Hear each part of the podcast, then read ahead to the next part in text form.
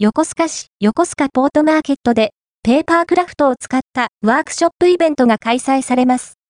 2024年3月2日3日の2日間、いちご横須賀ポートマーケットにて、タイムズミニチュアパーキングが作れるワークショップ、作ろう。ミニチュアパーキングが開催されます。提供写真、画像はイメージです。楽しく作って交通安全が学べる駐車場ペーパークラフトのワークショップです。持ち物不要で、無料で参加ができますよ。時間10時45分から受付1 11時0分から21時30分から32時0分から42時30分から13時45分から受付54時0分から64時30分から75時0分から85時30分から各界お子様9名限定です参加には保護者の同伴が必要です。混雑時は整理券を配布して実施する場合がございます。